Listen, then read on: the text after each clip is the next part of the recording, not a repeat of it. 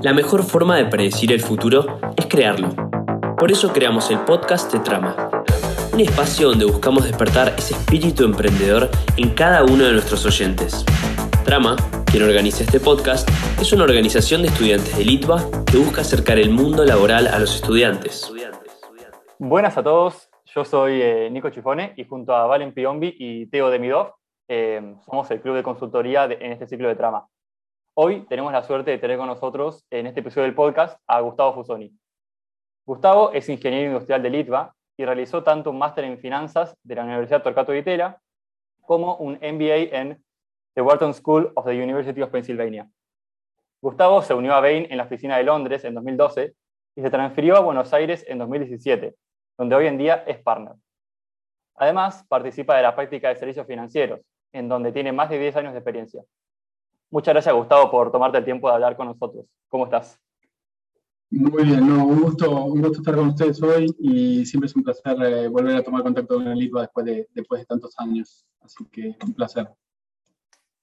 Bueno, si querés, para empezar, em, te quiero preguntar sobre tu experiencia trabajando en estos dos continentes distintos como Latinoamérica y Europa. Em, ¿Qué diferencias ves entre las formas de trabajar en consultoría en ambos continentes?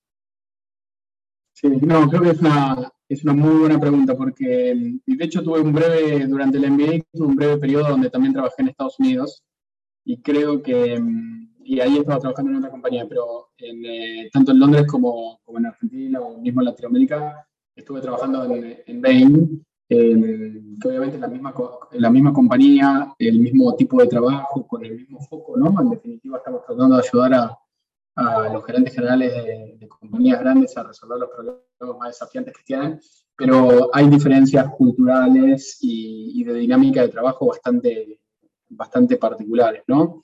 Eh, quizás por comenzar a mencionar algunas, eh, en la oficina de Londres de, de Bain es eh, una de las oficinas más grandes del mundo y obviamente que trabajo con todas las grandes corporaciones los grandes eh, fondos de capital privado eh, que hay en, en, Europa. Y muchas veces el tipo de trabajo que, que se requiere es un, es un, tipo de trabajo de altísima, altísima especialización, ¿no? O sea, uno forma parte de un equipo de trabajo y básicamente el valor agregado que trae ese equipo de trabajo es eh, saber ser muy bueno y un experto muy bueno en, en, una determinada parte del problema, ¿no? Em, aquí en, en, Argentina o mismo en, en, la, en, la, realidad en distintos países de Sudamérica, eh, uno se encuentra con, eh, trabajando con compañías eh, un poco más pequeñas, ¿no? En términos relativos, resolviendo el mismo tipo de desafíos, pero quizás con menos cantidad de recursos. Y lo que requiere hacer el trabajo acá en Latinoamérica es mucha más flexibilidad, mucha más capacidad de pasar de un tema al otro, tener capacidad de de alguna manera poder agregar valor en cada uno de ellos, ¿no? Y poder ayudar a, resolver problemas. Cuando, cuando un equipo en, eh, Londres, en Europa, eh, tiene, no sé, cuatro, cinco, seis socios, eh, tiene un manager, tiene una cantidad de consultores importante, acá típicamente son estructuras bastante más light, bastante más, más, más acotadas. Como consecuencia de eso, es un desafío, es un desafío grande para, para poder responder ante ante distintos tipos de situaciones, ¿no? Eso, por un lado, lo hace bien entretenido, pero al mismo tiempo desafiante, ¿no? Porque, porque es eh, la necesidad de poder volver a aprender rápido un tema, volverte un experto y poder agregar y generar valor sobre, una determinada temática, ¿no?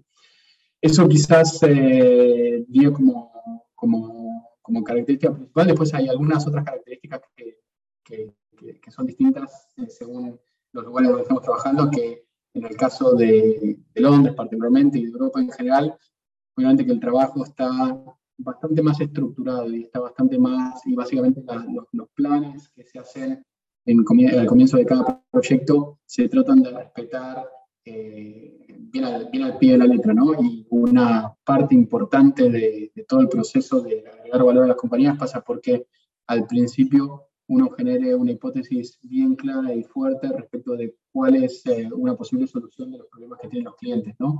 Y básicamente eso permite ir orientando el trabajo y enfocándolo a las áreas de más valor.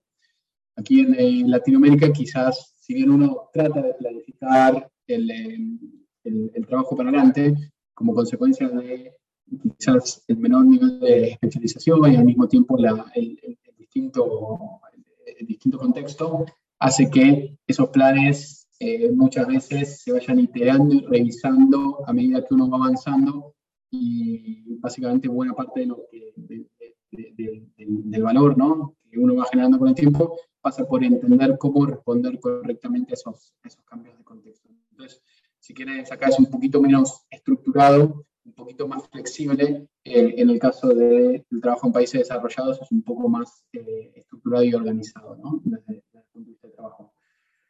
Obviamente, quizás una tercera eh, diferencia que, que, que, mencionaría es que sí, en el caso de, particularmente en el caso de, Londres, Londres es una ciudad muy cosmopolita en donde en, en, la oficina de Bain había una gran cantidad, gran cantidad de nacionalidades eh, del mundo eh, y era muchas veces difícil encontrar un equipo que tuviese dos personas que viniesen del mismo país, del mismo, del mismo lugar, ¿no?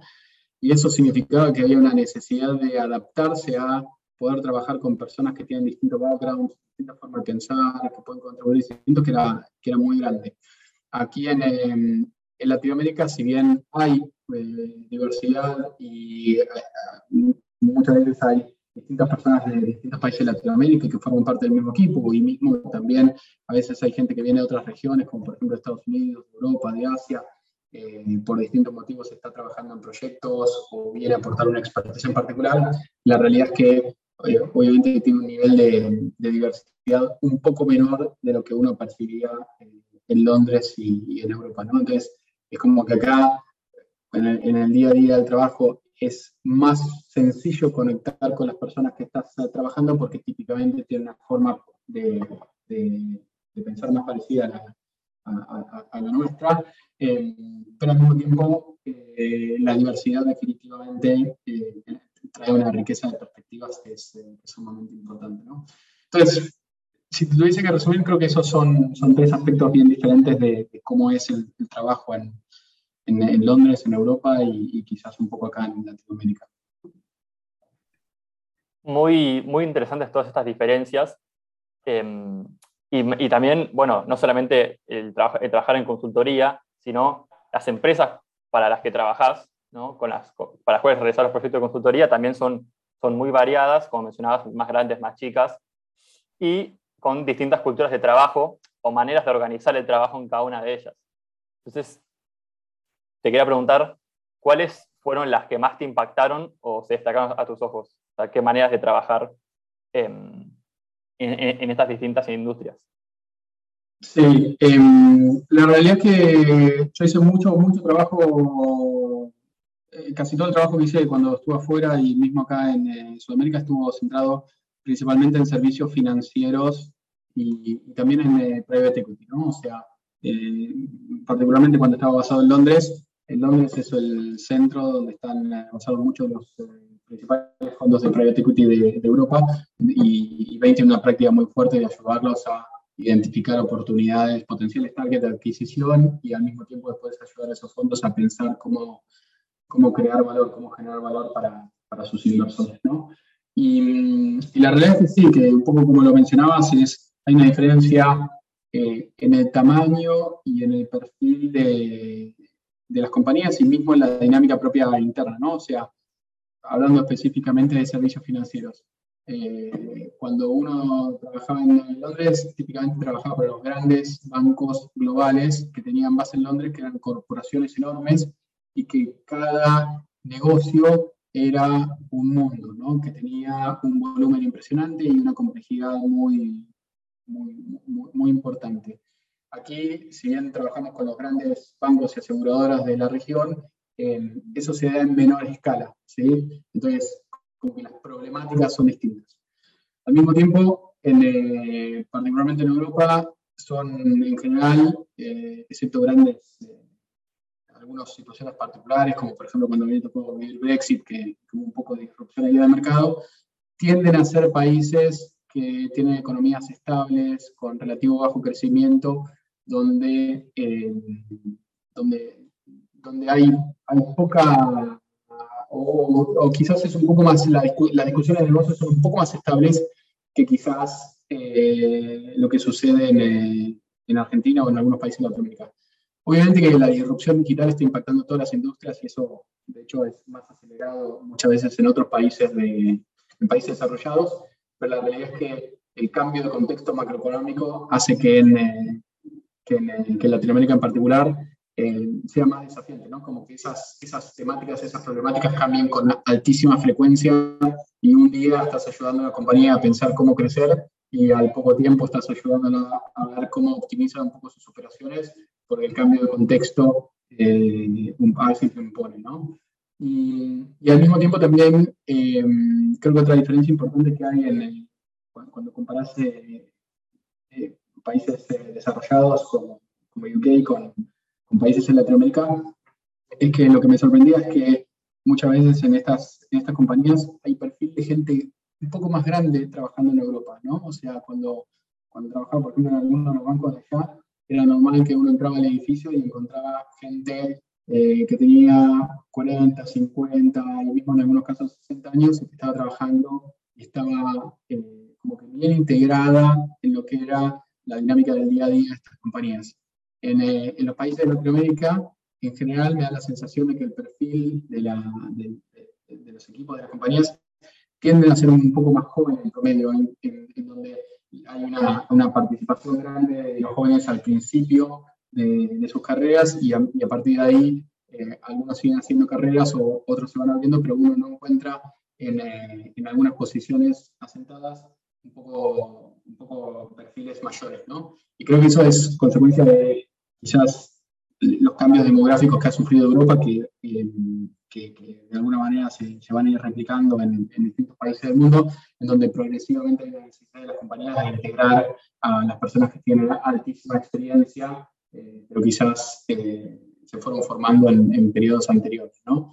Eh, esas son algunas de las grandes diferencias que, por ahí notaba desde el punto de vista de las, de las compañías, lo que era el, el, trabajo y cómo, cómo estaban enfocadas. ¿no?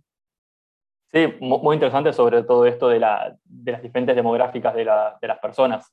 Y si te parece, vamos más ahora para el lado de una temática del podcast de hoy, que son las New Ways of Working, que son una iniciativa, para los que no saben, que están escuchando el podcast, son una iniciativa que busca impulsar la flexibilidad y la retención, en gran parte eliminando muchas de las barreras y estilos de management del pasado y alineándolos con una fuerza laboral multigeneracional moderna. Entonces, ¿qué beneficios traen estas eh, New Ways of Working y cuáles son las dificultades para implementarlas en las grandes empresas? Sí.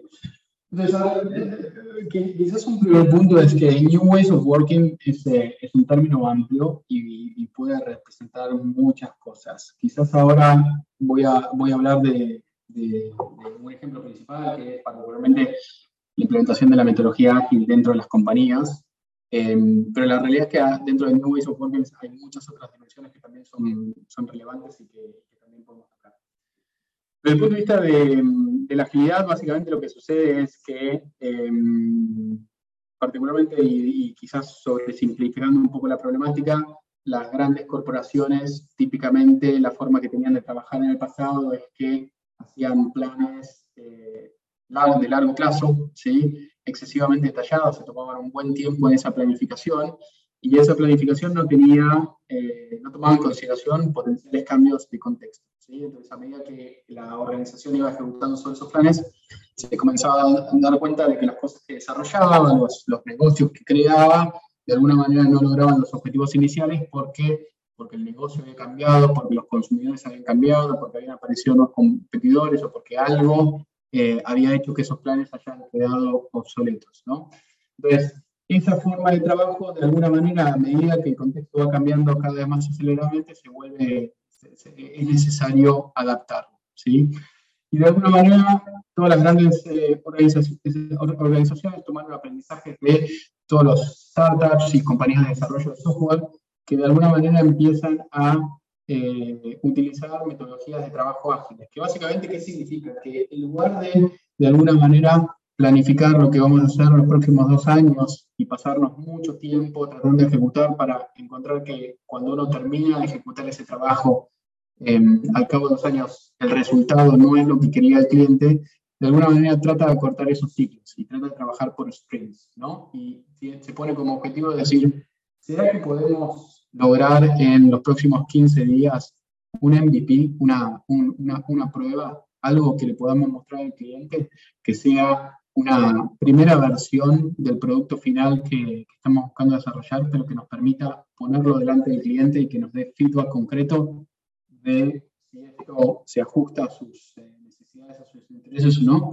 de forma tal de que si logramos hacer eso, podemos tomar ese feedback y iterar en el siguiente ciclo.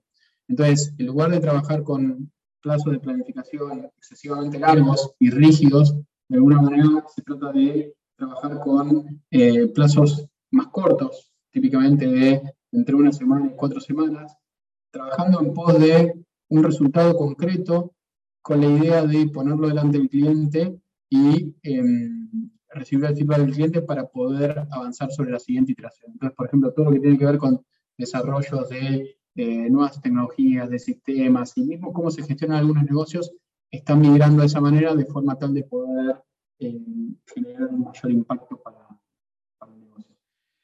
esto hace que al mismo tiempo ese trabajo, de alguna manera antes las organizaciones trabajaban en silos, entonces cada, cada persona pertenecía y estaba dentro de una determinada función o dentro de una determinada negocio, ¿no? O sea, los analistas financieros estaban dentro de la organización de finanzas, em, los comerciales estaban dentro del área de comercialización y de alguna manera los, problemas típicamente requieren perspectivas em, de distintos sectores, ¿no? multidisciplinarias, de forma tal de que cada uno aporte un poco su expertise a la resolución del problema. Entonces, básicamente, para atacar estos desafíos, lo que se arman son esos, equipos multidisciplinarios, que típicamente son equipos relativamente pequeños, de 8 a, 10 personas, eh, de, 6 a, a, 10 personas, y, y, que de alguna manera tienen eh, un objetivo común, ¿sí? Y entonces uno dice, bueno, perfecto, si yo quiero desarrollar, por ejemplo, una nueva solución, un nuevo servicio para el cliente, quizás tengo que poner en ese equipo ágil un comercial, una persona de operaciones, una persona de finanzas, y de alguna manera lograr que trabajen en conjunto para resolver ese problema, ¿sí? Entonces, esos son los equipos ágiles que comienzan a, a formarse entre las organizaciones, y uno lo que comienza a ver es que esos equipos a nivel individual son muchísimo más efectivos que lo que eran esas personas trabajando en sus eh, áreas funcionales anteriores, ¿no? Porque antes, cuando el analista financiero formaba parte de finanzas y dedicaba 10% de su tiempo a un determinado proyecto y era su prioridad número 10, ahora esa persona está en el día a día con un equipo de trabajo que tiene el expertise necesario para resolver el problema y está 100% enfocado en resolverlo. Y eso lo que hace es que los equipos, eh, cada uno de los equipos ágiles sean muchísimo más efectivos en, los, en el trabajo que realizan, pero al mismo tiempo que haya muchísimo más, em, como un nivel de motivación y un nivel de, entusiasmo más alto entre las, las personas que forman parte de ese equipo. O sea, a partir de ahí uno está trabajando en una gran corporación, pero comienza a ver el resultado práctico de su esfuerzo. Antes, muchas veces, contribuía con un granito de arena un objetivo mayor, pero no había una conexión directa entre las acciones que las personas tomaban y los resultados concretos que tenían para el negocio. Ahora eso se corta. Entonces, es como que lo que se trató de lograr es que dentro de estas grandes corporaciones comenzasen a ver como que mini startups o nuevos negocios y se trató de replicar un poco esa, esa misma dinámica. Y esto es algo que han avanzado, primero, muchas compañías que tienen contacto con, con, el cliente directo, como por ejemplo bancos, eh, compañías de retail, eh, de telecomunicaciones y demás.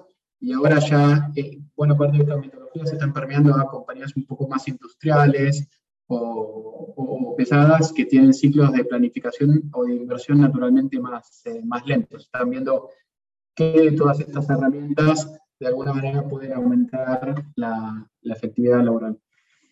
Y, creo que el desafío que, que, todas estas compañías están encontrando es que una cosa es hacer funcionar a un equipo ágil bien, ¿sí? o dos o tres, porque en definitiva cuando uno está hablando de un equipo, dos equipos o tres equipos, típicamente esos equipos ponen los mejores recursos, le pone la atención correcta, le ponen los recursos correctos, pero el desafío es cuando toda la organización quiere trabajar en agilidad y en lugar de tener tres equipos, uno tiene 100 equipos o tiene 500 equipos, donde cada uno está desarrollando aceleradamente una parte del negocio y de alguna manera lo que se tiene que lograr entre esos equipos es un mayor nivel de coordinación y foco, de forma tal de que la organización como un todo avance en pos de sus objetivos. Eso es eh, la parte más difícil de lograr, que es un poco lo que se llama la agilidad a escala, ¿no? O sea, llevar estas, estas prácticas de trabajo del nivel de equipo al nivel organizacional y hay una serie de cambios que tienen que suceder desde el comportamiento de los líderes a un poco cómo se realizan determinados procesos de planeamiento y, presupuestación, eh, cómo se definen responsabilidades y cuál es el foco que se le pone en distintos equipos, y una serie de cambios adicionales que, también impactan en esto. ¿no? Eso es un poco lo que, hoy por hoy más está impactando a las organizaciones y si bien están presentando desafíos importantes, la realidad es que el motivo por el cual cada vez más compañías están trabajando de esta manera es porque, es porque los beneficios superan ampliamente los, eh, los costos. ¿no? Otra forma de pensarlo quizás es pensar que organizaciones grandes y tradicionales están empezando a trabajar como, como trabajan las consultoras, ¿no? O sea, nosotros en Bain, de alguna manera, trabajamos por proyectos y cuando surge un nuevo proyecto, armamos un equipo multidisciplinario enfocado en resolver eso y ahí vienen personas que traen distintos expertise sobre la mesa, con distintos seniority, con distintos perfiles, y sí trabajamos con, con, ciclos cortos, de forma tal de verificar si el trabajo que estamos haciendo cumple las expectativas de los clientes. Entonces, eso que, que es tan natural para, para, consultoría y para algunas otras industrias, ahora, de alguna manera, buena parte de las grandes corporaciones también pueden tomarlo y aplicarlo, ¿no? Claro, y frente a todos estos desafíos o dificultades que, que explicaste recién que, que lleva todo, toda la implementación de esto, de, de New Ways of Working, eh, ¿Qué te parece que debería ser el rol que deben tomar los líderes en las empresas o cómo los ayudan también desde el lado de Bain para que puedan eh, implementar esto de la mejor manera posible? Entonces, creo que, em, creo que hay muchos cambios eh, que son necesarios y un poco como te mencionaba antes, que hay algunos cambios que tienen que ver con cambios de comportamiento, de cultura, de mindset, ¿no? Desde el punto de vista de cómo se cómo se aborda el trabajo y después hay obviamente algunos cambios prácticos de cómo se realizan ciertos procesos, por decirlo de alguna manera. Hay, dentro de los primeros, o sea, si quieren, es antes, cuando uno trabajaba en una metodología un poco más waterfall y tenía planes sumamente detallados eh, y casi que prescriptivos respecto de lo, que, de lo que había que hacer para el próximo año, para los próximos dos años, básicamente el trabajo de los líderes era asegurar que los equipos se ajustaran a exactamente lo que decían los planes, ¿no? Y básicamente los líderes lo que hacían era gestionar los desvíos, pero no había tanto una reflexión sobre si lo que estaban haciendo valía la pena, sino que de alguna manera había confianza de que ese era el plan correcto y lo que se tenía que asegurar que la ejecución era eh, efectiva, ¿no? Entonces, como que el pensamiento era muy transaccional y quizás había cierta eh, eh, preferencia hacer micromanaging de los equipos, ¿no? De alguna manera decirles, tienen que hacer A, B y C exactamente esto y eso es lo que necesita la organización. Ahora eso está cambiando a una situación en donde uno obviamente que tiene idea qué es lo que quiere lograr en un plazo, eh, a mediano o largo plazo, pero de alguna manera con estos ciclos de planificación y de trabajo cortos en donde uno desarrolla eh, algunas soluciones para probarlas, testearlas con clientes y, en función de iterarlas, el, el trabajo de los líderes cambia completamente, ¿no? O sea, no hay un plan al cual asegurarse y ajustarse al pie de la letra, sino que hay una necesidad de pensar y reflexionar si lo que se está haciendo cumple con los objetivos que se estaban buscando. Entonces, e, es menos, menos transaccional y mucho más de valor agregado, y al mismo tiempo no hay una, un poco tanto de micromanaging, sino de micromanaging de los equipos, sino más de coaching de los equipos, de, asegurar que los enfocan en los desafíos correctos y que cuando los equipos se enfrentan con, con ciertas dificultades pueden, eh, pueden ayudarlos a resolverlo. ¿no? Hay discusiones eh, proactivas que los ayudan a resolver esos impedimentos. Entonces, el cambio, los líderes, el cambio en el, comportamiento es importante y obviamente que asociado con, con, esta, con esta nueva forma de trabajar, em, hay también eh, una necesidad de que los líderes acepten una mayor tolerancia al riesgo, ¿no? O sea, lo que, lo que se trata de buscar es, de alguna manera, eh, como que aprender de los errores, pero de alguna manera que esos errores sean pequeños, acotados, y que, y que uno, si se tiene que equivocar, se equivoque rápido, de forma tal de que vaya aprendiendo en este proceso. Entonces, eh, sí hay una mayor necesidad de poder eh, avanzar en ciertas acciones, aun cuando no, tenemos no estamos 100% seguros que es lo correcto. O sea, en lugar de, sentarnos en discusiones teóricas para, para, ver si efectivamente eso es lo correcto, lo que hay es decir, bueno, ok, probémoslo, probémoslo a pequeña escala y veamos eh, qué nos dicen los clientes, qué resultado tiene, de forma tal de que nos pongamos de acuerdo si funciona o no funciona. Y obviamente que a nivel organizativo eh, hay cambios grandes, ¿no? O sea, los procesos, por ejemplo, de planificación, antes era común que, que las organizaciones eh, armasen, armasen planes de, estratégicos a tres años sumamente prescriptivos que estaban asociados a guiar a los equipos respecto de dónde tienen que enfocarse. Y ahora esos, esos procesos de planificación se están cambiando de forma tal de introducir mucha más flexibilidad en ese proceso.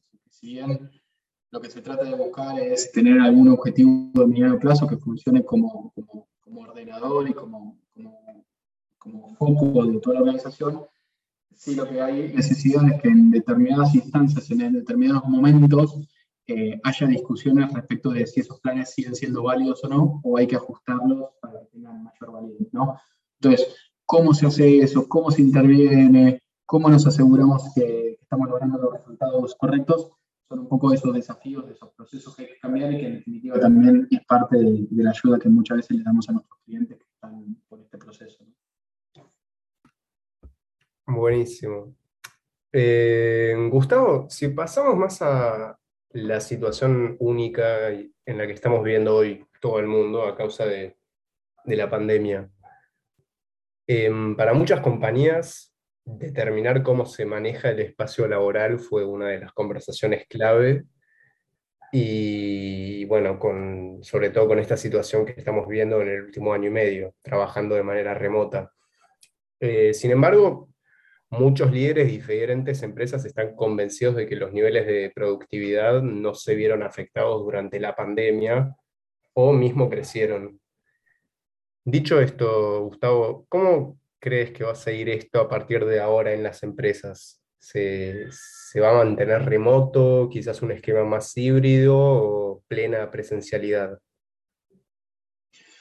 No, la verdad que es una excelente pregunta y, quizás acá yo tengo una opinión bastante personal, pero, pero y bastante particular, ¿no? Eh, que es que estamos demasiado pronto eh, para sacar conclusiones determinantes de cómo esto va a evolucionar para a futuro. O sea, quizás arrancando por un poco la respuesta final, definitivamente creo que esto no vamos a volver al trabajo presencial como lo conocíamos previo a la pandemia, ¿no? con todas las características y componentes que tenía. Em, pero también creo difícil, podría suceder, pero creo que difícil que ocurra que nos vayamos al otro, al otro extremo y terminemos en una situación donde sea 100%, 100 virtual creo que de alguna manera se va a terminar un híbrido y ese híbrido va a tener distintos matices y distintas particularidades según eh, cada caso. Quizás me da la sensación de que algunas de las compañías están sacando conclusiones aceleradas respecto de cómo manejarse a futuro, cuando aún todavía no vemos los impactos eh, completos de, de la pandemia pongo un ejemplo en particular, por ejemplo. En el caso de Bain, nosotros, por trabajar en equipos, por proyectos, ¿no? con estas metodologías ágiles y de alguna manera también estar bien preparados para colaborar entre distintas oficinas, distintos remotos, es como que estamos particularmente bien preparados para, eh, para, para, la forma de trabajo que impuso la pandemia. ¿no? Y, y efectivamente uno podría decir, definitivamente no creo que la productividad que tenemos internamente y nuestra capacidad de ayudar a los clientes haya disminuido lo más mínimo eh, con la pandemia. De hecho, quizás lo contrario, o sea, tuvimos la posibilidad de llegar a más clientes, traer más expertos de otras regiones que antes por ahí hubiesen tenido que viajar y eso limitó un poco la forma de la, posibilidad de participarlos en, en, determinados proyectos. Entonces, uno podría decir definitivamente Bain, por las características que tiene, así como muchas otras compañías, se adoptó muy bien, de hecho, eh, el impacto fue positivo. Pero también hay una serie de dimensiones que yo creo que, no, que todavía no se, no se toma real conciencia de, de, cuánto impacta trabajar en forma virtual, que es, por ejemplo, no es lo mismo eh, que una persona nueva que recién sale de la universidad entre a trabajar en un ambiente presencial o mismo en un ambiente híbrido y pueda ver cómo otras personas están haciendo el trabajo, ¿no? Entonces esas, esas relaciones informales que se forman y ese aprendizaje de estar y ver cómo otras personas resuelven los problemas, de alguna manera se pierde. Obviamente que hay toda una serie de entrenamientos formales y hay una serie de, de, de herramientas más tradicionales que se pueden aplicar, pero estar cerca de otras personas, entender cómo piensan, entender cómo resuelven los problemas, generar relaciones y vínculos humanos, es algo que, en definitiva, no se nota, el impacto negativo no se nota en el cortísimo plazo, porque el próximo proyecto probablemente salga igual o mejor que lo que hubiese salido eh, si estuviésemos trabajando en forma, en forma presencial, pero creo que sí impacta más a mediano o largo plazo, ¿no? O sea, cuando uno se va alejando en el horizonte temporal, empieza a notar de que eh, hay ciertas necesidades de entrenamiento, ciertas necesidades de vínculos, ciertas necesidades de cultura, ciertas necesidades, ciertas cosas que, eh, que se tienen que generar algunos mecanismos para que, para, para, para, que se logren. ¿sí? Entonces, como consecuencia de eso, me da la sensación de que lo más probable es que terminemos un ambiente híbrido en donde, eh, y, y, quizás muchísimo más inteligente desde el punto de vista de que uno va a trabajar presencialmente cuando es necesario trabajar presencialmente y va a trabajar en forma remota cuando es necesario trabajar en forma remota y en definitiva cada uno va a lograr muchísima flexibilidad respecto de cómo, cómo guarda el trabajo. Pero sí creo que quizás estamos en un momento un poquito de overshooting en donde eh, los beneficios del trabajo remoto eh, por ahí están claros o o se vieron vívidamente en el cortísimo plazo, pero algunas necesidades de, desarrollo eh, van a quedar un poco más eh, evidentes a mediano y largo plazo. ¿sí? Eh, entonces creo que, creo que nada, ¿cómo eso se resuelve? creo que cada compañía va, va a encontrar sus, sus, formas de resolverlo. Les pongo un ejemplo particular de Bain. En Bain estuvimos trabajando todo el año en forma remota, con proyectos en, en Argentina, en distintos países, y obviamente que buena parte de la, de la dinámica propia de la oficina eh, se perdió un poco, ¿no? Con este año que, que, no nos veíamos las caras y estamos trabajando cada uno de su casa. Y, pero, por ejemplo, hace 10 días eh, estuvimos durante dos semanas toda la oficina o, o, gran parte de la oficina trabajando en forma remota desde Villa Langostura, eh, porque hemos organizado la carrera de los Andes, que es una carrera de 100 kilómetros eh, en las montañas, fue una excusa para ir, pero al mismo tiempo aprovechamos para extender la estadía y asegurar que pasamos eh, dos o tres semanas eh, trabajando todos juntos para, desde el sur. Y esa, esa pequeña actividad de alguna manera compensa todo ese tiempo y todos esos cafés y toda esa, esa, esa dinámica que no se generó por haber estado presencialmente en, en la oficina, ¿no? Y así como eso es un pequeño ejemplo, obviamente que surgen otras ideas y otras cosas y otras iniciativas. Cada compañía irá resolviéndolo en función de eh, su propia cultura, sus propias ideas, qué cosas motivan a la gente que está trabajando ahí y, y se, irá, se, irá, adaptando. Pero creo que vamos a terminar en un ambiente un poco más híbrido eh, y mucho más eh, efectivo, ¿no? O sea, realmente vamos a trabajar desde el mejor lugar eh, que podemos trabajar para hacer un determinado trabajo. ¿no? Em, sí, creo que como muchísimos sectores el esquema híbrido va a estar presente. Eh, se descubrieron justamente ventajas que antes no las veíamos estando presencial. Y, justamente, ¿en qué industrias crees que se puede aplicar mejor el trabajo remoto y en cuáles se dificultaría? No, sé si decirte que es una cuestión de, industrias. Eh, creo que en definitiva es una, es, es, una cuestión de qué tipo de trabajo queremos hacer, ¿no? Y, quizás vuelvo al, vuelvo al ejemplo de consultoría. Consultoría, de alguna manera uno podría decir, bueno, a la hora de llevar adelante un proyecto, eh, la verdad que podríamos hacerlo 100% remoto, ¿no? Porque, porque tenemos todas las herramientas, porque estamos acostumbrados a trabajarlos y porque lo podemos hacer muy bien. Pero si uno eh, pusiera en la balanza la necesidad de desarrollar relaciones con clientes, expandir o fortalecer relaciones con clientes actuales o desarrollar relaciones con clientes nuevos, probablemente caiga en la conclusión de que estar cerca de esos clientes, no todos los días, ni siquiera todas las semanas, pero en algún momento también es importante. ¿no? Entonces, yo creo que no podría decir que consultoría como industria estaría, es una industria que estaría 100% virtual, 100% remota, 100% presencial o híbrido, sino más que pensaría qué tipo de trabajo eh, es necesario hacer y, en función de eso, cuál es la mejor forma para hacerlo. Otro ejemplo, por ejemplo, es, eh, nosotros tenemos normalmente entrenamientos globales, ¿no? que una vez al año, de alguna manera, hay una, una sesión de, de, training en algún lugar del mundo donde va gente de distintas oficinas y demás. Y obviamente que con, con la pandemia eso pasó a hacerse remoto. Y más allá de que los contenidos, los participantes y los trainers eran los mismos, eh, la experiencia era radicalmente distinta. ¿no?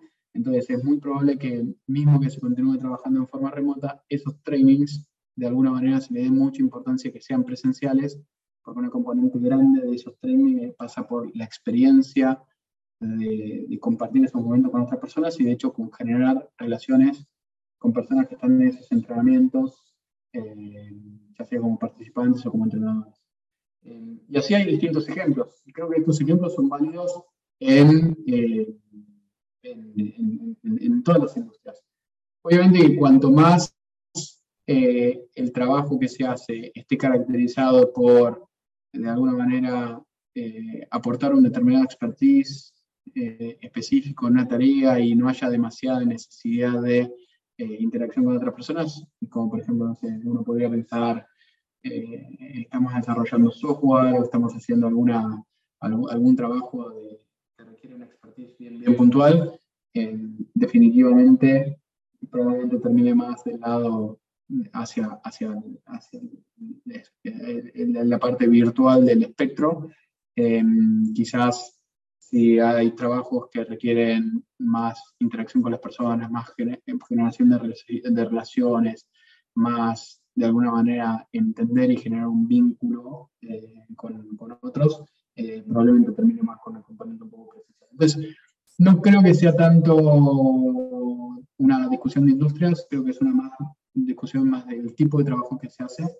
Y creo que eh, lo que está cambiando es que antes uno iba a la oficina y de hecho los líderes de las organizaciones esperaban que los empleados fueran a la oficina porque eso era el estándar, ¿no? Entonces no había una reflexión de qué trabajo uno iba a hacer, sino simplemente había una expectativa de que uno tenía que estar en la oficina de 9 a 6 de la tarde o en el horario que fuera. Ahora creo que lo que está cambiando es que realmente hay un entendimiento de que, bueno, discutamos qué tipo de trabajo es necesario hacer, porque si lo puedo hacer remoto y no cambia nada, definitivamente lo debería hacer remoto, y si cambia que lo haga presencial, probablemente estaría bueno que nos juntemos presencialmente, ¿no? Entonces, hay más una discusión de caso a caso cómo, cómo se resuelve, ¿no? Sí, entiendo. Eh, ¿Y qué pensás en especial del ámbito de la educación, en el sector de la educación? ¿Habrán grandes dificultades a la hora de enseñar y aprender? Puede ser una pregunta quizás interesante para la gente que escucha este podcast, ya que la gran mayoría son estudiantes, ¿no? Sí, no, definitivamente. Creo, de hecho, creo que, la, creo que la educación va a cambiar muchísimo en los próximos años. Eh, muchísimo, porque de alguna manera, si querés, es la discusión de presencial versus remoto, o sea, creo y es la experiencia que tengo mismo trabajando, ¿no? O sea, a la hora de explicar temas complejos y a la hora de, de alguna manera de que los alumnos tengan la capacidad de entender profundamente un determinado tema, muchas veces ese vínculo presencial es muchísimo más efectivo que una presentación en forma remota. Me ha, me ha, me ha, me ha tocado dar eh, presentaciones en forma remota en la facultad o me ha tocado también hacer presentaciones a clientes en forma remota y el nivel de, de engagement que uno, que uno genera es eh, bastante más bajo que presencialmente, ¿no? Entonces, de hecho, hoy por hoy en el día a día, cuando tengo un tema complejo, cuando tengo muchas personas que necesito que asegurar que, estén, que entiendan las implicaciones y que estén alineadas, típicamente la discusión es trabajemos en forma remota, pero, pero esto eh, organizamos un workshop presencial para poder resolverlo. ¿no? Entonces, creo que hay una cuestión de que en educación ese vínculo personal es importante. ¿sí? Creo además que obviamente que está cambiando la forma en que las carreras, ¿no? Y el foco de las carreras y qué se prioriza las carreras. O sea, creo que en el pasado, en línea con lo que estamos hablando de, de, de cómo se planificaba y cómo se abordaba el trabajo, las carreras tendrían a ser más largas, más rígidas, prepararlos para un mercado laboral que no cambiaba. Y de alguna manera lo que fue sucediendo con el tiempo es que el mercado laboral cambia rápidamente, muy dinámicamente, y como consecuencia de eso hay una necesidad de adaptarse. Entonces las carreras empiezan a ser más cortas, más flexibles, y de alguna manera se empieza a empezar a una educación en donde probablemente no sean muchos años al principio de la carrera en donde uno tiene que prepararse y a partir de ahí no estudia más, sino que son momentos durante la carrera laboral en donde uno tiene que ir actualizándose y adaptándose a la nueva realidad del mercado de trabajo. ¿no? Entonces, la carrera inicial probablemente sea más corta, más práctica, pero luego haya más necesidad de ir actualizándose con el, con el, en el futuro, y creo que eso se hace aún más importante si uno mira las tendencias demográficas que estamos hablando antes, cuanto más tiempo eh, la gente tenga de trabajar y tenga de mantenerse en el, mercado de trabajo, más necesidad de que, de que, se actualice y que de alguna manera entienda eh, los nuevos negocios y las nuevas tecnologías. Entonces, yo creo que ahí hay un cambio grande que se viene en la educación que, que de alguna manera irá permeando en, en, en, los distintos sistemas educativos de los distintos países. ¿no? Claro, sí, buenísimo, perfecto. Gracias por responder esa última pregunta para todos los estudiantes que están escuchando esto. Como siempre es un gusto poder compartir charlas con exalumnos del IDVA para conocer su visión actual y, que nos compartan lo que están haciendo. Yo quería agregar que ese, último punto en el ITA, en particular, fue bastante, sigue siendo todavía bastante polarizador entre los estudiantes. Algunos quieren volver a toda costa, otros que no quieren saber nada de la vuelta a la presencialidad y ahora con los finales presenciales fue un tema, un tema a tratar.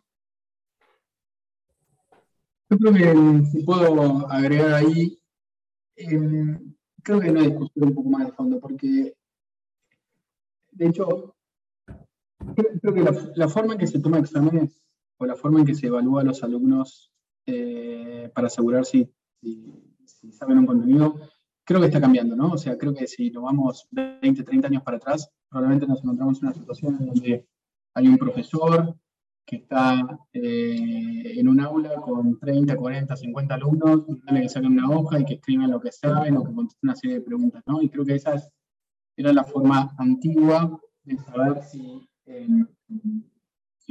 los alumnos habían dominado. Creo que eso, creo que está migrando, eso está cambiando. Y por hoy, buena parte de ese entendimiento de, los contenidos pasa por trabajar en determinados proyectos, generar resultados concretos y, de alguna manera demostrar que uno entiende en términos prácticos lo que aprendió, ¿no? Que, ese conocimiento que adquirió le sirve para algo, que puede crear algo con eso, ¿no? Entonces, creo que la forma de tomar exámenes va a cambiar y, y naturalmente no van a volver tanto a esos exámenes presenciales. Creo que a la hora de transmitir los contenidos y pensar en el vínculo que genera un profesor, un, un cuerpo docente con sus alumnos, ahí es donde hay una posibilidad de pensar distintas dinámicas ¿sí? que se adapten a, los distintos contenidos que se tienen que transmitir. Hay algunas cosas que se darán en forma virtual, de hecho creo que va a haber una mejora significativa desde el punto de vista de la disponibilización de contenidos, ¿no? Eh, presentaciones, eh, contenidos en distintos formatos, videos y demás, que de, alguna manera deberían estar disponibles y que pueden ser muy ricos a la hora de pensar en educación, pero también hay ciertas dinámicas y ciertas discusiones que vale la pena tenerlas en persona. ¿no? Entonces, no, similar a lo que sucede, eh, o lo que comentaba, que, me parecía que iba a suceder en, las grandes organizaciones, creo que en el caso de la educación también va a haber una, una, una reflexión bastante más eh, interesante de qué cosas deberían ser presenciales, qué cosas deberían ser remotas y qué tipo de, de, resultados se buscan. Y, y, lo que va a cambiar es que como que uno no va a ir a la universidad solamente porque, porque lo dice el estatuto, porque hace 50 años que se viene haciendo eso y, y nada, y es la tradición que está implementada. Uno va a ir a la universidad en forma presencial porque realmente hay algo va a hacer en donde lo beneficia mucho y presencialmente, y las otras cosas las hará en forma remota. Entonces, va a haber una, una, una forma mucho más inteligente de pensar estas dinámicas. Sí, sí, esperemos que, que, eso realmente suceda porque, sí, bueno, es todo un tema, eh, el sistema educativo, no solo en Argentina, sino eh, globalmente. Eh, pero nada, Gustavo, muchas gracias por tomarte el tiempo hoy de hablar, de hablar con nosotros sobre todos estos temas de, de, la, de, la, de la organización del trabajo y de las New Ways of Working. Comparto todo lo que dijeron Teo y Nico. Te agradecemos mucho por haberte tomado un tiempo para hablar con nosotros. No sé, Gustavo, si querés agregar algo más. Por nuestra parte, muchas gracias y espero que se pueda repetir.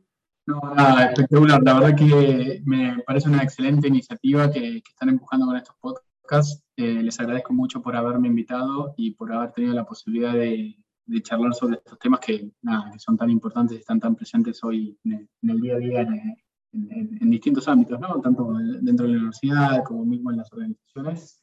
Y obviamente que con gusto me, me encantaría participar a futuro en, otras conversaciones. Así que nada, les agradezco mucho la oportunidad y, y muchos éxitos con esta iniciativa que me parece sumamente importante. Esto fue otro episodio del podcast de Trama. Muchas gracias por escucharnos y si querés saber más, nos podés encontrar en redes sociales como Trama ITBA. Si querés escuchar próximos episodios, no te olvides de seguirnos en Spotify.